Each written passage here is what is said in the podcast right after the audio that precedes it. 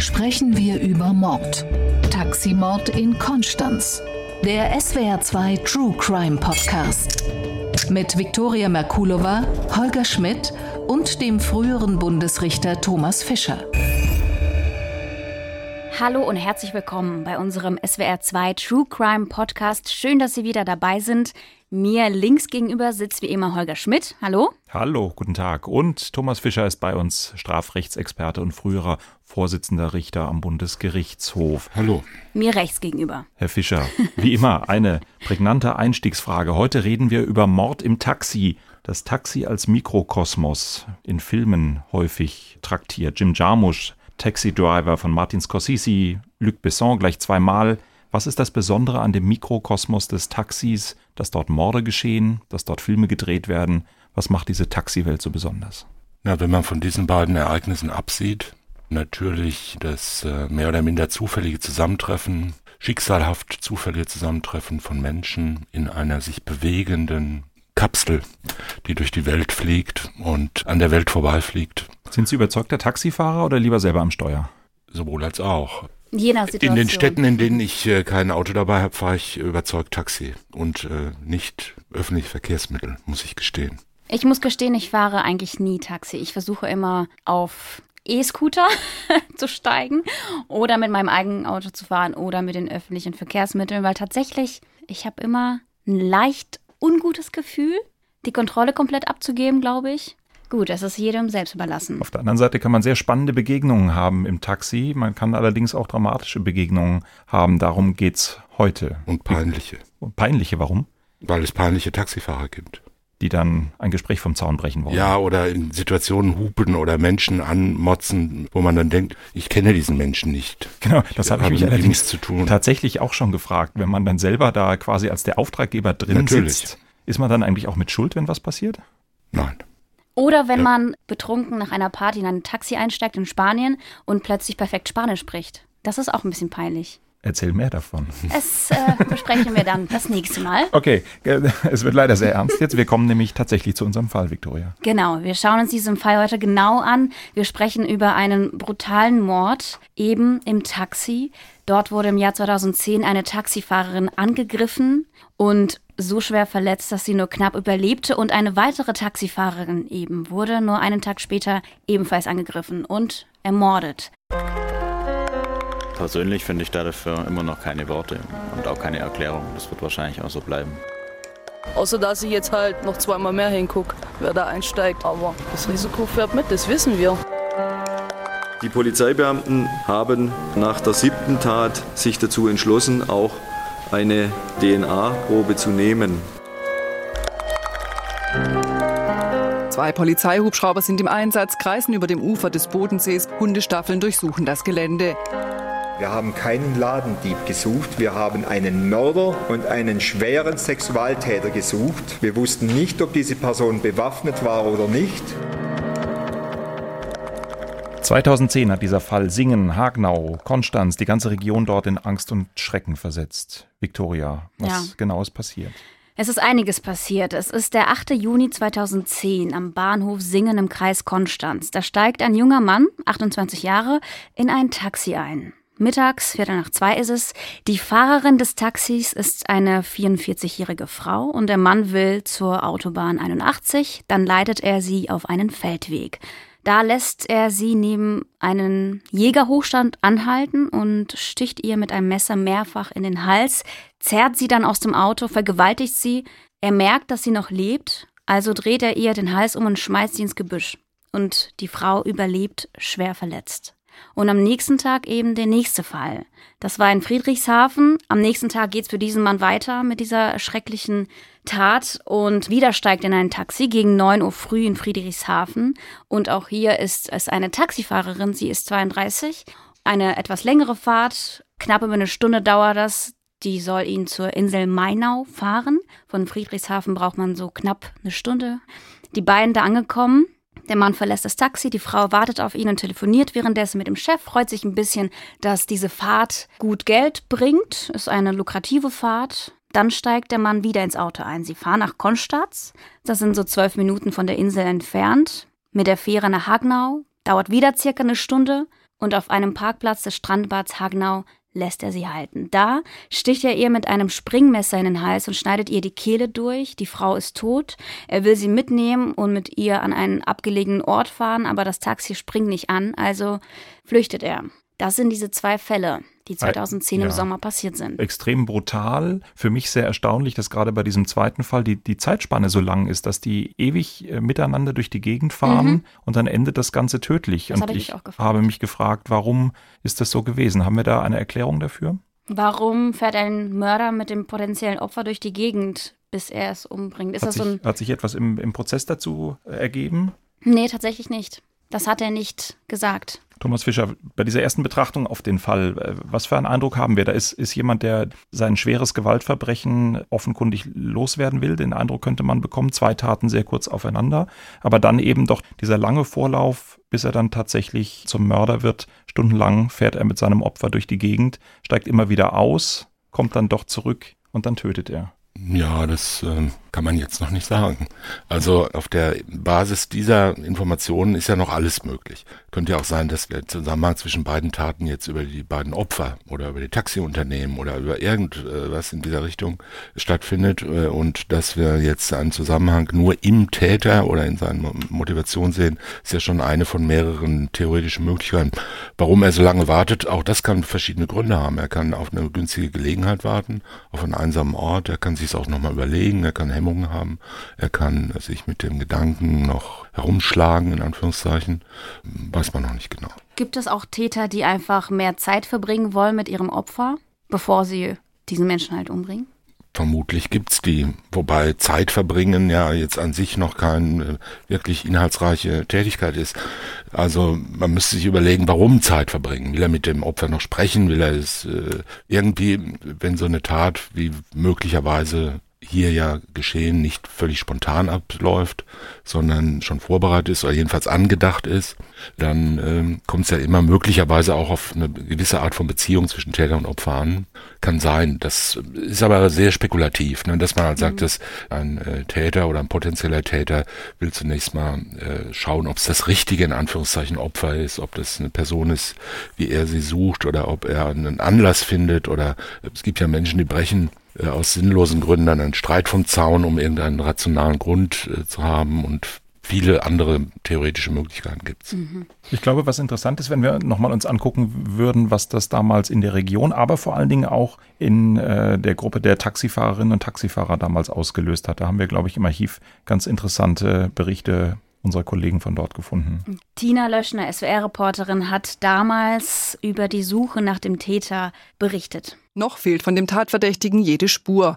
Zwei Polizeihubschrauber sind im Einsatz, kreisen über dem Ufer des Bodensees. Polizisten kontrollieren Radfahrer, Fußgänger und Autofahrer. Hundestaffeln durchsuchen das Gelände. Bisherigen Ermittlungen zufolge soll sich der etwa 30 Jahre alte Tatverdächtige bei dem Taxi am Strandbadparkplatz in Hagnau aufgehalten haben, kurz bevor man die Frau darin mit Kopfverletzungen tot auffand. Vermutlich von demselben Tatverdächtigen war bereits vergangene Nacht auch eine 44-jährige Taxifahrerin in Singen im Kreis Konstanz entführt mit einem Messer verletzt und vergewaltigt worden. Die Menschen am Bodensee haben Angst, Eltern lassen die Kinder nicht zur Schule, Taxifahrerinnen fahren nicht. Wenn man an diesem Ort lebt, kann man eigentlich nichts anderes tun, als zu hoffen, dass die Polizei schnell diesen Täter findet. Herr Fischer, macht man aber mit vielen Hinweisen und Fahndungsbildern und diesen Flugblättern die vielleicht auch etwas, ja, ja genau, falsch, weil die Angst doch größer wird? Auf der anderen Seite muss man den Täter haben.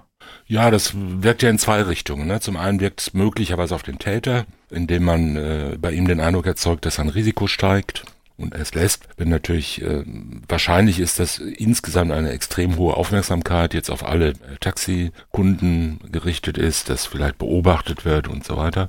Und zweitens, äh, die zweite Wirkung ist halt auf die Bevölkerung, die schon sinnvollerweise den Eindruck gewinnen soll, dass man was tut, was erforderlich ist und dass man versucht, diesen Täter möglichst schnell zu fassen, beziehungsweise die Gefahr, die ja dann inmitten steht und vor der die Menschen sich fürchten, zu reduzieren oder aufzuheben. Wobei ich immer den Eindruck habe, so nachvollziehbar das ist, dass die Polizei mit solchen Fahndungen deutlich machen will, wir tun etwas und so sehr sich das manche Leute wünschen, gibt es dann auch immer Leute, denen macht das Angst. Also die sind erst recht dann damit konfrontiert durch Fahndungsmaßnahmen, dass sie eben sehen, wir haben hier gefühlt ein höheres Risiko. Das stimmt auch, ja. Ganz extrem muss die Situation gewesen sein, tatsächlich bei den Taxifahrerinnen und Taxifahrern in der Region. Und auch da haben wir Töne von Kolleginnen und Kollegen der angegriffenen äh, Taxifahrer gefunden in der Zeit nach der Tat. Es ist schon ein komisches Gefühl. Also da denkt man also immer dran, wenn man durch Hagenau fährt. Ich würde auch nie an die Stelle hinfahren. Das möchte ich mir nicht antun. Also für mich persönlich hat sich nichts Wesentliches verändert seit der Sache. Außer dass ich jetzt halt noch zweimal mehr hingucke, wer da einsteigt. Aber das Risiko fährt mit, das wissen wir. Ja, das Risiko fährt mit. Das wusste auch der Chef des Taxiunternehmens Hagenau, Marcel Fuhrmann. Er hat auch seine Sicht über diese Angst auch von seinen Kolleginnen berichtet. Es ist natürlich klar, wenn man durch Hagenau durchfährt, man denkt natürlich schon dran. Logisch. Persönlich finde ich dafür immer noch keine Worte und auch keine Erklärung. Das wird wahrscheinlich auch so bleiben. Ja, und dann muss man ja sagen, hatten die Ermittler relativ schnell Erfolg. DNA-Spuren unter den Fingernägeln eines Opfers. Klassische Tatortarbeit. Genau hat äh, zum Täter geführt. Es gab Spuren, die aus einem Kampf, aus einer Auseinandersetzung mit dem Täter wohl stammten und es gab einen Treffer in der DNA-Datenbank, denn dieser Täter hat zuvor schon ganz andere, nicht so dramatische mhm. Straftaten begangen, äh, aber die Polizei hatte sich, weil es eine ganze Reihe von Straftaten waren, entschlossen, ihm eine DNA-Probe abzunehmen und da hat, ja, gab es den klassischen Treffer in der DNA-Datenbank. Es war klar, wer der Mann ist und man konnte sich auf die Suche nach ihm geben. Genau. Und fünf Tage später nach diesen Taten, da haben sie ihn festgenommen. Und unser SWR-Reporter Stefan Frank hat damals darüber berichtet, wie sehr man erleichtert war am Bodensee. Bekannte des mutmaßlichen Täters haben der Polizei den entscheidenden Tipp gegeben, wo sich der Gesuchte aufhält. Der 28 Jahre alte André W. war vom Bodensee in eine Gartenlaube bei Senftenberg in Brandenburg geflüchtet. Dort wurde er heute Nacht ohne Gegenwehr festgenommen. Er konnte noch nicht vernommen werden. Die Sonderkommission Taxi erwartet ihn heute im Lauf des Tages zurück in Friedrichshafen. Der mutmaßliche Täter war bereits im Computer der Polizei wegen Einbrüchen und Diebstählen gespeichert. Das zweite Opfer, die 44-jährige Taxifahrerin, die in Singen vergewaltigt und mit Messerstichen in den Hals lebensgefährlich verletzt worden war, ist laut Polizei mittlerweile außer Lebensgefahr. Also im Grunde ein relativ schneller Fahndungserfolg mhm. durch eine gute kriminaltechnische Arbeit, aber es bleibt ja ein ganz extremer Gewaltausbruch. Sie finden ihn quasi bei der Oma also an einem vertrauten Ort, bei der Familie. Ich habe mich da gefragt, kommt das häufig vor, dass Täter nach ihren Taten an vertraute Orte zur Familie fahren? Hat das was zu bedeuten? Wusste er schon, dass er sowieso festgenommen wird, also möchte er noch ein bisschen Zeit mit ihnen verbringen? Oder wie kann man das deuten, Herr Fischer? Nein, das würde ich so nicht deuten. Ich glaube, das ist, wäre eine Überinterpretation, das irgendwie zu deuten. Ich halte Weit es. vielleicht. Ja. Er hätte es ja verstecken können, zum Beispiel. Ja, Irgendwo. warum soll er sich verstecken? Er hat ja wahrscheinlich nicht reflektiert mhm. darüber, dass seine Hautpartikel unter den Fingernägeln eines Opfers sind.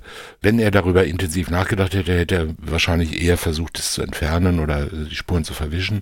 Also äh, man kann davon ausgehen, dass er, wie, bei, wie nach der ersten Tat auch gedacht hat, dass er jedenfalls nicht so schnell äh, ermittelt wird und äh, hat halt sein Leben weitergeführt. Und aus welchen Gründen er jetzt wann was tut, das liegt in der Persönlichkeit, die ich jetzt nicht kenne, die wir auf der Grundlage dieser Informationen ja noch nicht beurteilen können. Was wir zur Persönlichkeit wissen, ist, dass er einen extrem niedrigen Intelligenzquotienten hatte, 74. Das ist, glaube ich, aus ja, der entsprechenden psychiatrischen Sicht fast schon debil. Das ist wirklich relativ wenig. Hilft uns das im Augenblick bei der Bewertung weiter?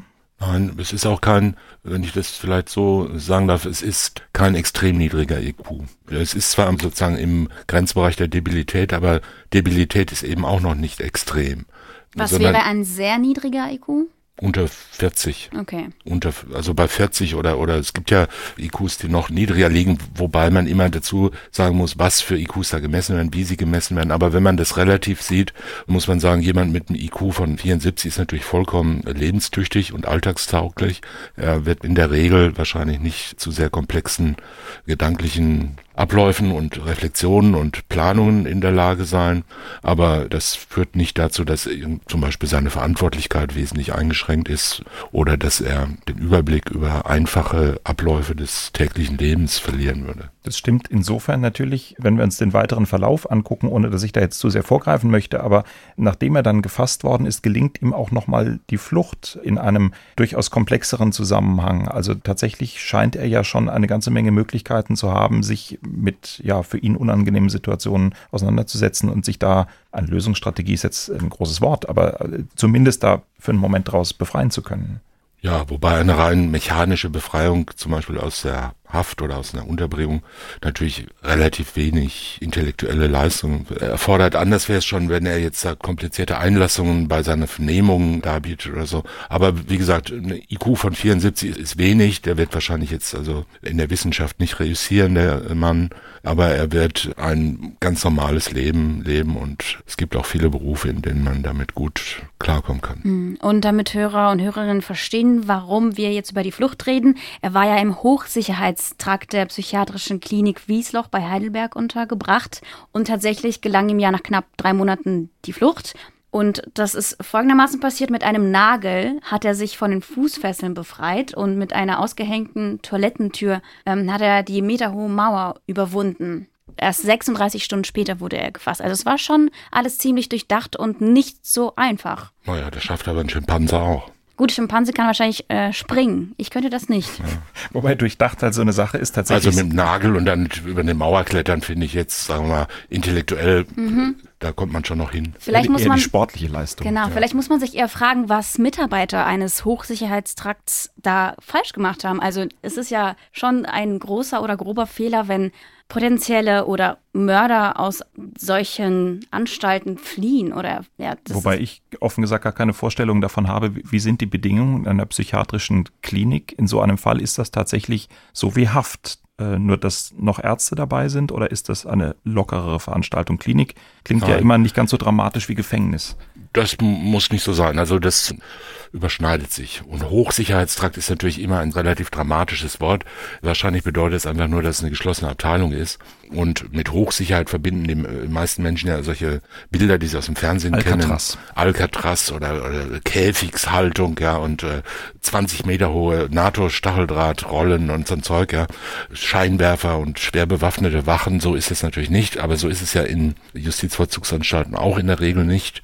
Und ich glaube auch nicht, dass es zwischen geschlossenen Stationen in psychiatrischen äh, Landeskrankenhäusern und Hochsicherheitsstationen noch wesentlich qualitative Unterschiede gibt. Ich weiß gar nicht, ob es solche in Anführungszeichen Hochsicherheitszonen da gibt. Jedenfalls ist es abgeschlossen und äh, der Hof oder die Freiflächen sind auch beschränkt und mit Zäunen und Stacheldraht oder Sicherungen versehen. Fluchten kann man im Einzelfall nicht wirklich verhindern. Das kommt mhm. vor und je nachdem, also mit dem Nagel jetzt eine Fessel aufmachen, offenbar war er gefesselt, aber das sind ja dann auch wenn er innerhalb einer Anstalt gefesselt ist, ist ja auch schon wieder die Frage, warum, ja. Mhm. Weiß man jetzt nicht, ne? Und äh, was sind das für Fesseln? Sind das eher so therapeutische Fesseln oder sind das jetzt Handschellen der Polizei? Das glaube ich irgendwie nicht. Würde man eher nicht, dass man mit einem in, in, in, Hand, in, Handschellen jetzt in der Psychiatrie auch noch äh, gehalten wird. Ja. Also man weiß es irgendwie mhm. nicht, ne? Was ich aus den Protokollen gelesen habe, ist, dass André W. eben sehr zurückhaltend war und sehr freundlich auch zum Personal. Er war einfach ein sehr ruhiger Typ und ich habe mich auch gefragt, ob vielleicht der ein oder andere Mitarbeiter oder Mitarbeiterin auch so eine Art Vertrauen aufbaut zu dem Insassen eben und da eher lockerer mit ihm umgeht und vielleicht nicht so aufpasst. Also das war so meine Überlegung. Gut, das ist aber ein Grundproblem, glaube ich, des Strafvollzuges, dass man immer aufpassen muss, wo sich die Routine mhm. einschleicht und wo man dann irgendwie zu nah aneinander kommt, um so einem Risiko aus dem Weg zu gehen, oder? Ja, aber hier wir haben ja gehört, Toilettentür ausgehängt und dann über irgendwas drüber geklettert man kann es ja nicht verhindern, dass Menschen manchmal mit Toilettentüren alleine sind und man muss dann auf die Idee kommen, dass man die aus, vielleicht auch gar nicht, dass man die aushängen kann und als Kletterhilfe benutzen kann. Also ich sehe jetzt da noch nicht irgendein mhm. Versäumnis eines Mitarbeiters. Man muss ja auch sehen, so ein Krankenhaus, genauso wie Justizvollzugsanstalten, die konzentrieren sich ja nicht sozusagen von vornherein schon. Die haben ja viele Leute und äh, viele Fälle und da weiß man ja nicht im Einzelnen vorher schon, wie gefährlich jemand ist und das ist ja jetzt nicht eine einzige, wie soll ich sagen, Konzentration auf eine Person und auf die Verhinderung jeglicher Möglichkeiten, dass sie irgendwie einen Freiraum gewinnt, in auch nur in kürzester Zeit, wir können ja nicht viele tausend Menschen ständig so halten, wie Gefangene in Guantanamo gehalten wurden oder werden. Und Deshalb gibt es immer irgendwelche Möglichkeiten, wo Chancen ausgenutzt werden oder wo Menschen erfindungsreich sind und plötzlich halt die Idee haben, wie sie, da steht plötzlich irgendwann zufällig ein Fenster auf oder irgendeine Tür ist nicht abgeschlossen und das wird halt genutzt und das kann man nicht wirklich verhindern. Das ist zweifellos richtig. Ich glaube aber, dass in der Gesellschaft die Erwartung immer ist, also Gefängnis und eine Freiheitsstrafe und wirklich wegsperren, das ist so was Gewaltiges, dass man auch im Umkehrschluss, glaube ich, in der Gesellschaft immer wieder das Bild hat und das funktioniert dann aber auch. Und ein Gefängnis steht deswegen mit großen Mauern auf der Wiese, eben weil man da nicht wegkommen soll. Und deswegen immer, wenn es gelingt, ist sofort der Aufstrei groß. Der Justizminister unter Druck, Rücktritt wird gefordert. Wie kann denn das nur sein? Vielleicht eben auch, weil die Maßnahme so extrem ist, oder? Ja, das ist ein Grund. Der andere Grund ist natürlich, dass die meisten Menschen sich schlicht und ergreifend nicht auskennen und äh, keine Erfahrung haben, muss man sagen zum Glück, mit dem äh, Leben in Gefängnissen und geschlossenen Anstalten, aber äh, sozusagen Wünsche haben. Ja, also sich vorstellen, wer da drin ist, vor dem soll ich jetzt für alle Zeiten sicher sein und der muss in höchstem Maße gesichert werden.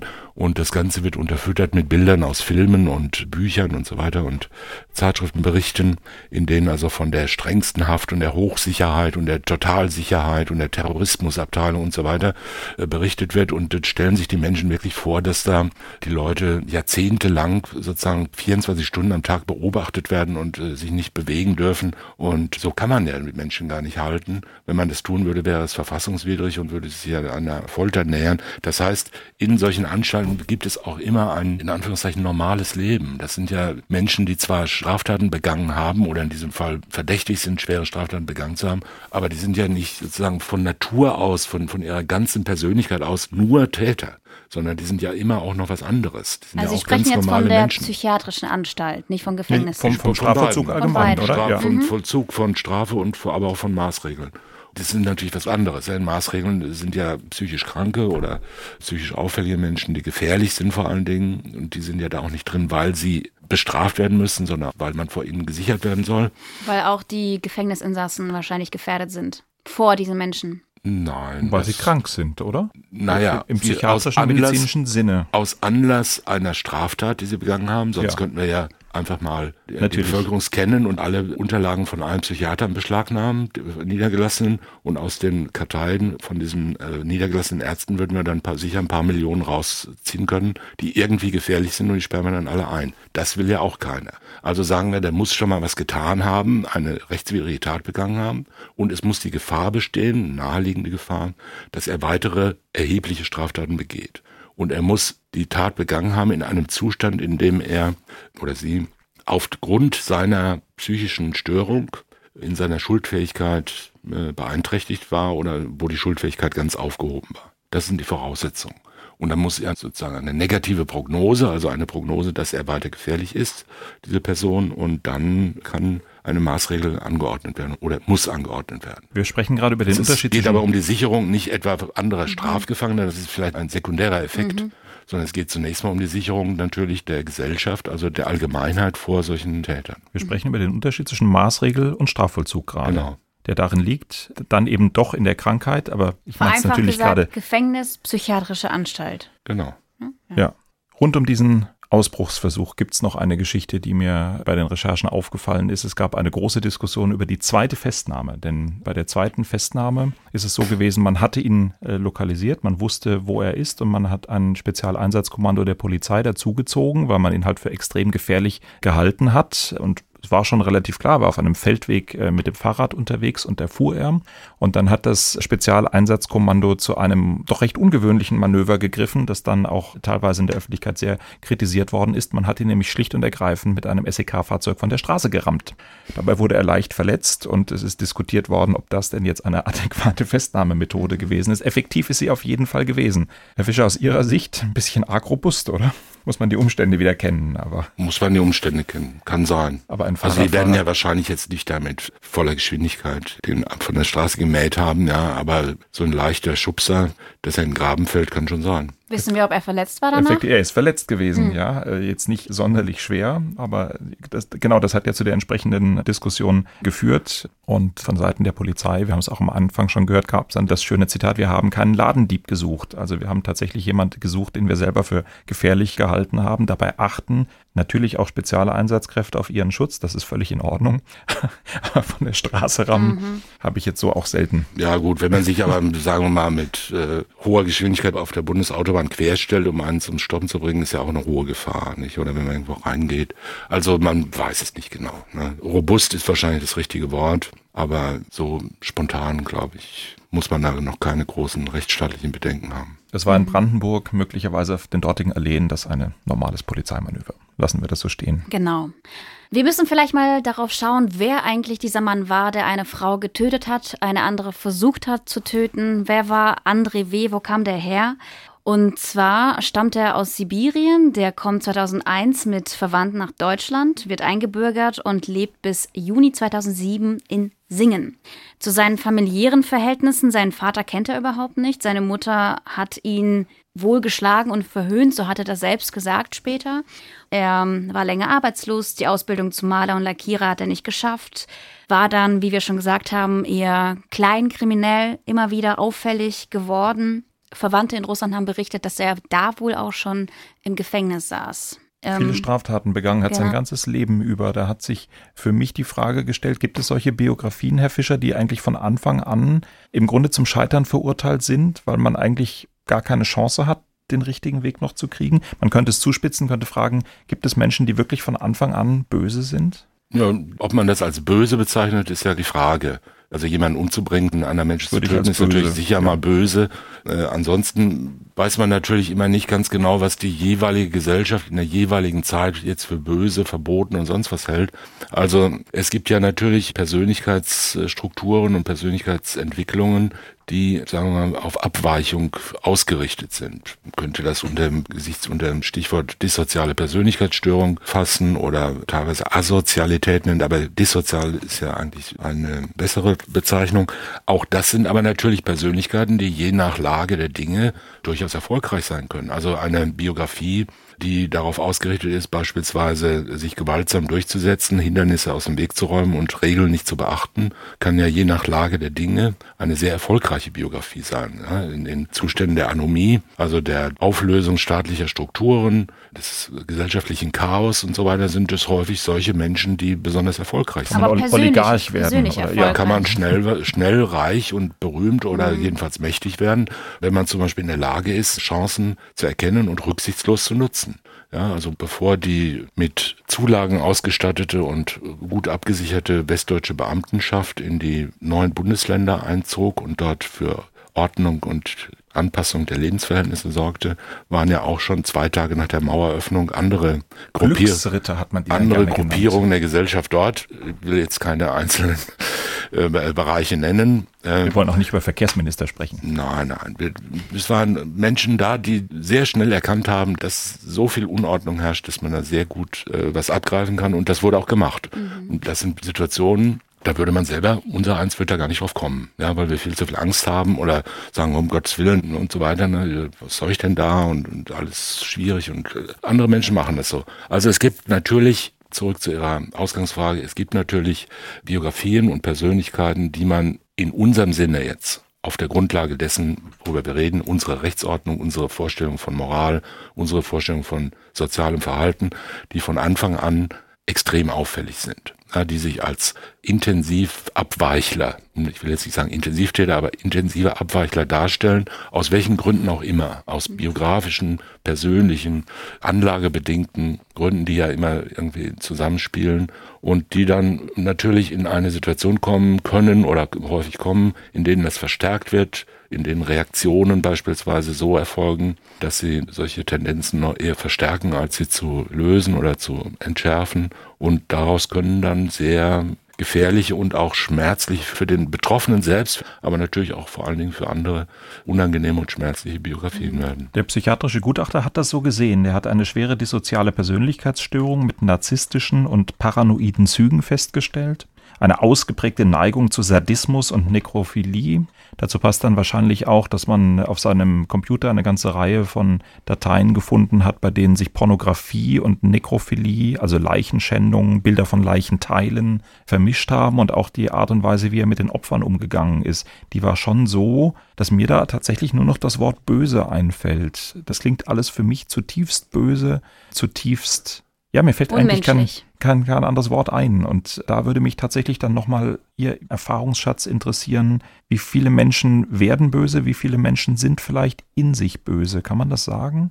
Gibt es beide Wege tatsächlich? Gibt also ich kann es nicht sagen weil ich nicht ganz genau weiß, was böse ist. Also böse ist, äh, ich, ich weiß, was Sie meinen, aber mhm. ich weiß nicht, ob man das unter dem Begriff böse wirklich so verstehen kann, weil der Begriff des Bösen ja eine sehr stark wertende äh, moralisch-ethische Komponente hat, die sozusagen sich vermischt mit sozialen und faktischen Elementen. Ja.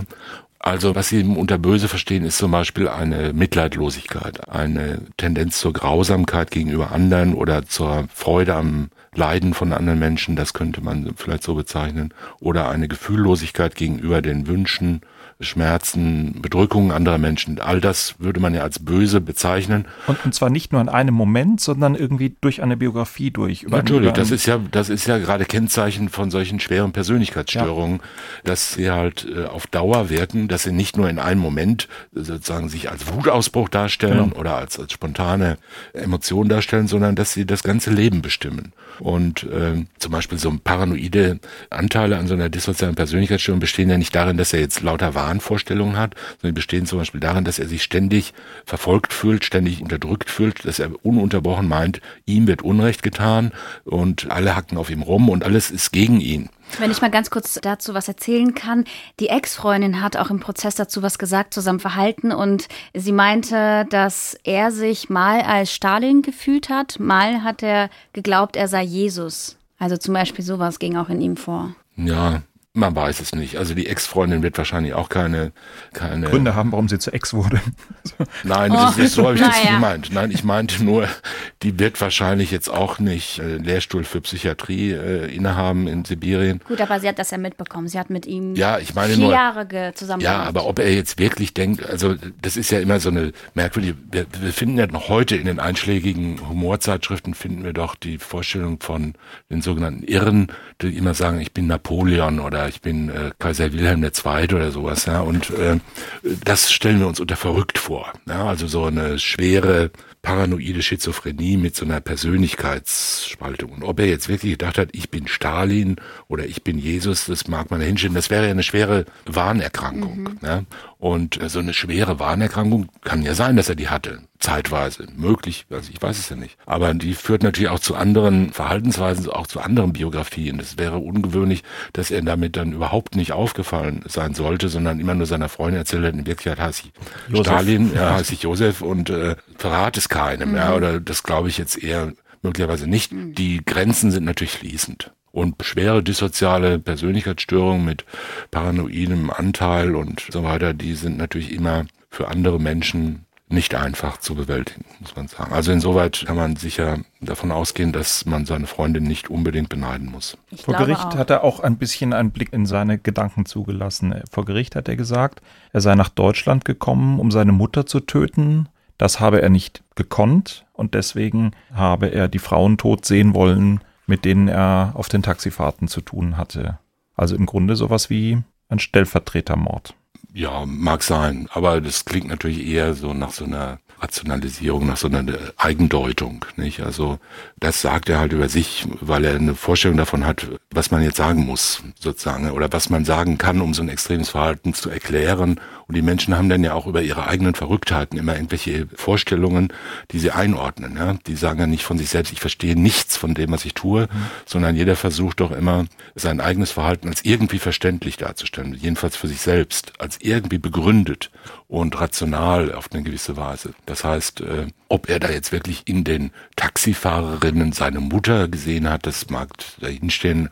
Also ich würde solche Äußerungen nicht wirklich ernst nehmen. Mhm. Äh, nicht im, mhm. Schon ernst es nehmen als, als Äußerung darüber, wie er sowas konstruiert, mhm. aber nicht als Beschreibung einer inneren Realität, die er einfach nur eins zu eins wiedergibt. Welche Rolle spielt da der Richter? Ich habe mich das oft in Verfahren gefragt, wenn ich Fragen von Vorsitzenden mitbekommen habe, bei denen ich den Eindruck hatte, das ist jetzt so eine Frage aus dem Gedankengebäude der jeweiligen Richterin, des jeweiligen Richters, aber das ist in der Welt des Angeklagten was ganz anderes. So, was hat sie dazu bewogen? Und dann fängt er an nachzudenken. Besteht da nicht die Gefahr als Vorsitzender, als Vorsitzende, dass man im Grunde den Angeklagten zu Überlegungen oder, oder Aussagen verleitet, die in seiner Welt gar keine Rolle spielen, weil man selber sich Fragen nach Gründen oder nach Motiven stellt? Ja, kann man nur klar mit Ja beantworten, äh, diese Frage. Diese Gefahr besteht und die realisiert sich natürlich auch häufig.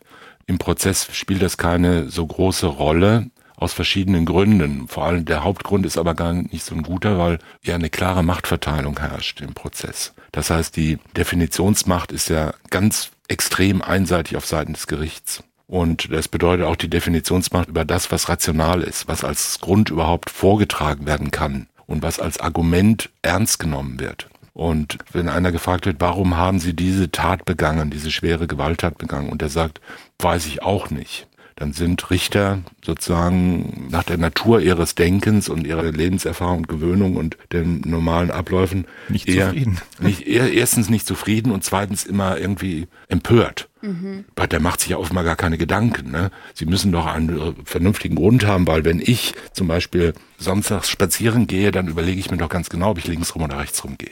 Und Sie haben doch einen Mord begangen, dann müssen Sie es doch auch wissen. Also das ist jetzt ein etwas fernliegendes Beispiel.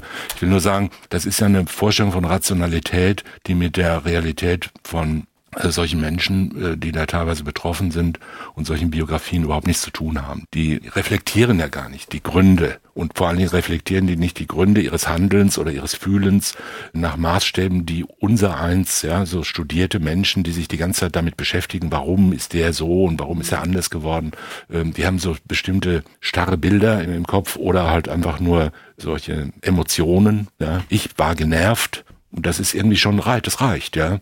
Warum haben Sie den Menschen das Gesicht zertreten? Weil ich genervt war. Ende. Wie haben Sie das als Vorsitzender gemacht am Schwurgericht, wenn Sie gemerkt haben, wir sprechen nicht in den gleichen Bildern, in den gleichen Welten? Hört man dann auf oder versucht man es ja, anders? Ja, dann hört oder? man sinnvollerweise ja nicht auf in der Vernehmung, aber man hört auf, da rumzubohren an der Stelle. Man kann ja sich den Dingen von der anderen Seite nähern. Man sagen kann, wir Journalisten dann gerne, der hat sich keine Mühe gegeben. Nein, man kann ja sich, man kann einen Umweg gehen, zum Beispiel, ja. Wie wäre da der man, Trick? Es gibt äh, Tricks sind da nicht sinnvoll, sondern man muss ja versuchen, mit dem Menschen irgendwie in Kontakt zu kommen. Mhm. Wobei die Anforderungen in einem öffentlichen Gerichtsverfahren natürlich ganz andere sind als in einer, sagen wir zum Beispiel therapeutischen oder Explorationssituation. Das ist ja ganz klar.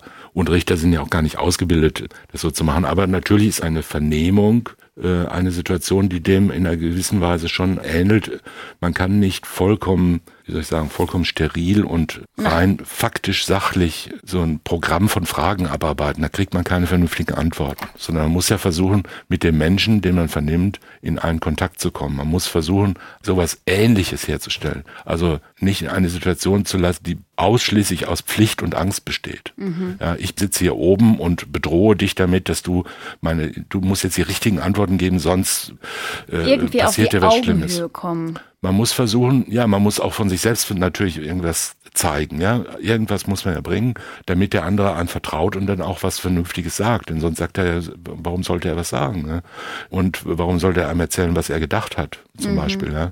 Also man muss ja irgendwie den Eindruck erwecken, dass es ihm in Anführungszeichen was bringt. Jetzt nicht nur drei Monate weniger, sondern dass ihm auch Eigenerkenntnis oder sowas. Erkenntnis ja. oder Erklärung oder dass er den Eindruck hat, wenn ich denen da oben das sage, dann werden die das möglicherweise verstehen. Ja, dann werden die einen Eindruck davon haben, dass ich so ein schlechter Kerl auch nicht bin.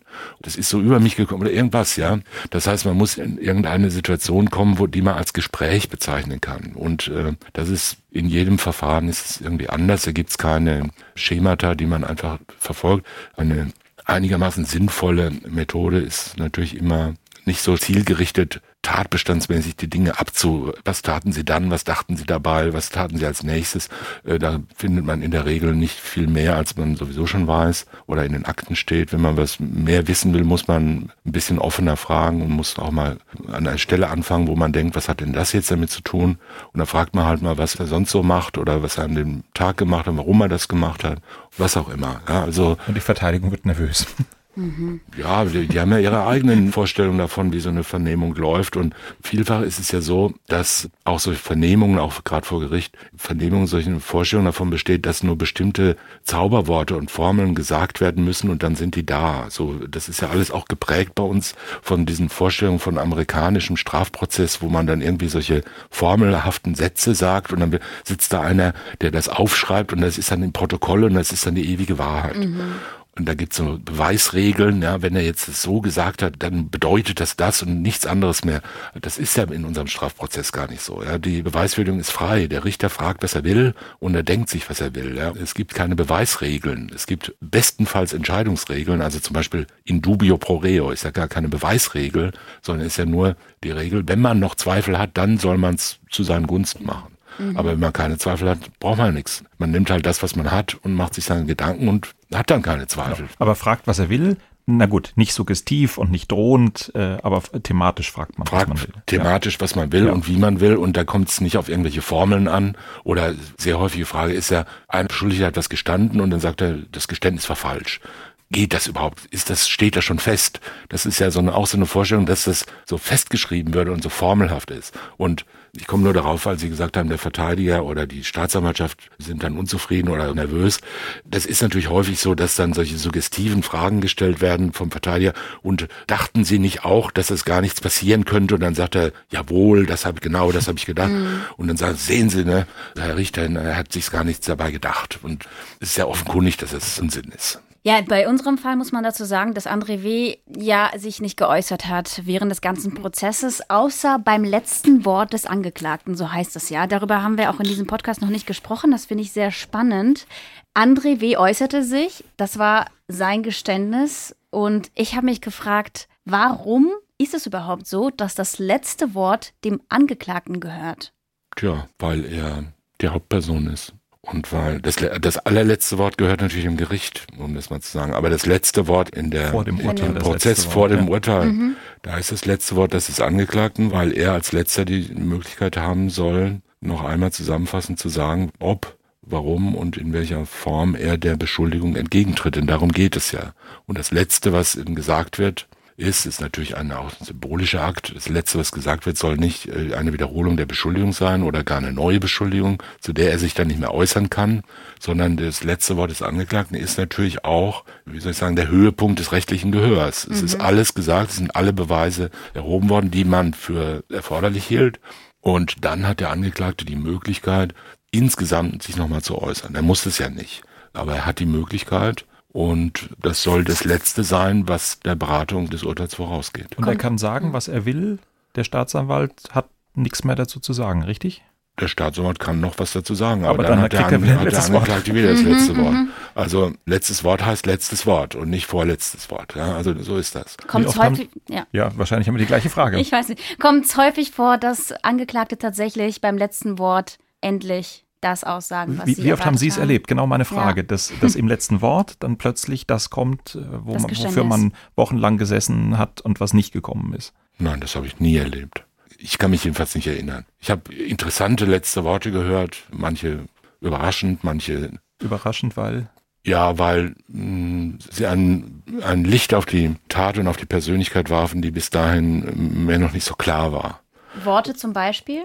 Ich weiß nicht, es gibt natürlich Leute, die das starke Bedürfnis haben, nochmal drei Stunden lang alles äh, zu wiederholen, was sie schon gesagt haben und vor allen Dingen äh, alle Zeugen nochmal ausführlich des Meineids zu bezichtigen und die unglaublichen Frechheiten der Staatsanwaltschaft nochmal der Weltgeschichte zu offenbaren. Das kann auch einen halben Tag dauern. Das gibt's auch, das muss man sich auch anhören. Und das kann man sich auch anhören, das ist ja der Job. Und jeder kann sagen, was er will. Die meisten sagen aber relativ wenig oder sagen gar nichts oder sagen dann auf Aufforderung ihres Verteidigers gar nichts oder auf Anregung mhm. ihres Verteidigers oder sagen halt nur, ja, ich wollte nur mal sagen, tut mir leid oder irgendwas halt oder ich hoffe auf ein gerechtes Urteil, was der Sprüche halt mehr sind, was die halt denken, dass man da sagen muss. Mhm. Aber das ist ja jetzt nicht, ja, das ist ja alles keine Routine. Für die, die Menschen, die da vor Gericht stehen als Beschuldigte, sind ja nicht in einer Routinesituation wie der Richter, der das jeden Tag macht, sondern die sind ja in einer extremen Ausnahmesituation und sind angespannt, aufgeregt, haben Angst und so weiter. Und da kommen manchmal Unsinn raus und manchmal vernünftige Sachen. Und für Sie als Richter, als Vorsitzender der Schwurgerichtskammer, ist das ein Pflichtpunkt, den man abhaken muss oder waren Sie selber immer gespannt, ob da noch was kommt? Also so richtig gespannt ist man da, glaube ich, nicht mehr. Weil die Gelegenheiten, bei denen wirklich substanziell irgendwas kommt, die sind ganz Geständnis sowieso nicht, hab, ja. wie gesagt, habe ich nie erlebt. Aber dass da jetzt sowas kommt, wo man überhaupt noch nicht mit gerechnet hat oder so eine Erklärung oder so, das ist relativ selten. So dieses letzte Wort ist zum Beispiel, äh, hat sich so eingebürgert, dass da immer gespannt drauf gewartet wird, auch ehrlich gesagt von Pressevertretern, ob er sich jetzt nochmal entschuldigt bei den Opfern und hinten hocken dann die Opfer oder Angehörigen oder die Nebenklägervertreter und nehmen das dann mehr oder minder erfreut oder nicht zur Kenntnis oder dann sagt er, ich wollte mich nochmal entschuldigen Gut, das hat ihm halt sein Verteidiger gesagt, er soll sich entschuldigen oder vielleicht auch nicht. Ja, er hat sich selber überlegt und dann wird hinten genickt oder nicht genickt oder sind halt jetzt, hat er die Entschuldigung angenommen. Das sind solche informellen Versuche, die Dinge nochmal abschließen, nochmal irgendwie in den Griff zu kriegen. Ja, Aber ist natürlich auch reichlich spät dann eigentlich. Es ist total Punkt, spät ja. und es ist formal und die Menschen sind dann auch überfordert. Viele Journalisten zum Beispiel haben die Hoffnung oder haben eine große Freude daran, wenn dann hoch emotionalisierte Reden gehalten werden. Ja, bricht er nochmal zusammen und fängt nochmal ordentliches Weinen an und kann es überhaupt nicht verstehen, warum er diese schrecklichen Taten begangen hat. Das darf man nicht überbewerten. Ja. Ne? Und diese Verhaltensweisen in dieser Extremsituation Gerichtsverhandlung, die ja hochformal ist und so weiter, die darf man wirklich nicht überbewerten mhm. und keine tiefen Rückschlüsse auf die Persönlichkeit oder auf die Haltung des Täters zu seiner Tat dann. Ja. Auch, also hier war es tatsächlich sehr absurd. Niemand hat damit gerechnet. André W. hat sich dann plötzlich geäußert. Erst hat er auf Russisch alle Details zu seinen Morden gesagt und dann auf Deutsch war ein bisschen gebrochen, hat er gesagt, dass es ihm tatsächlich sehr leid tut. Ihm tun beide Frauen sehr leid. Er kann sich die Taten nicht erklären, aber er sei nicht schuld. Schuld sei die Mutter. Das, was wir eben schon erzählt haben, dass er gesagt hat, er wollte zurück nach Deutschland und seine Mutter töten, konnte es nicht. Deswegen die zwei Frauen. Maximalstrafe hat er bekommen. Victoria, vielleicht sollten wir noch sagen, wie es mit den Opfern weitergegangen ist. Absolut. Die 44-jährige Taxifahrerin, sie ist ja schwerst verletzt davongekommen, hat knapp überlebt, sitzt seitdem im Rollstuhl, kann nicht arbeiten. Was ich sehr persönlich emotional fand, ist, am Tag der Urteilsverkündung wollte sie dem Täter nochmal in die Augen schauen und ist dann tatsächlich im Rollstuhl in den Saal gefahren. Und da habe ich mich gefragt, warum macht man sowas? Warum muss man nochmal als Opfer seinem Täter in die Augen gucken? Ist aber sehr stark, finde ich, sich ja. dem zu stellen. Genau. Und es hat auch der Richter tatsächlich immer wieder betont, er ist auf die Gefühle eingegangen von ihr, vom Opfer. Er sagte selbst, als die Frau vernommen wurde, sei das für alle Beteiligten eine unfassbare, beeindruckende Begegnung gewesen und er habe höchsten Respekt vor ihr. Ja, und dann haben wir noch eine Äußerung des Taxiunternehmers, der für seine Taxifahrerinnen und Taxifahrer tatsächlich äh, Konsequenzen ziehen wollte nach den Taten. Ja, wir haben zusätzliche Alarmauslösungen installiert in den Taxis. Es macht es besser, dass erstens mal der Fahrgast das nicht mitbekommt, wenn es ausgelöst wird. Und der geht direkt hier auf die Zentrale, auf den Schirm. Und äh, alle anderen Taxis, die sich im Umkreis aufhalten, werden informiert, können dann zu dem Punkt hinfahren, wo der Notruf herkommt. Das war unser Fall für heute. Vielen herzlichen Dank, dass Sie wieder mit dabei waren. Wir hören uns nächstes Mal wieder beim neuen Fall. Ich danke Ihnen, Herr Fischer, dass Sie wieder dabei waren. Und ich danke dir, Viktoria, dass du dabei warst. Und wir sagen bis zum nächsten Mal. Bis zum nächsten Mal. Tschüss. Sprechen wir über Mord. Sie hörten einen Podcast von SWR2. Das komplette Podcast-Angebot auf swr2.de. SWR2 Kultur neu entdecken.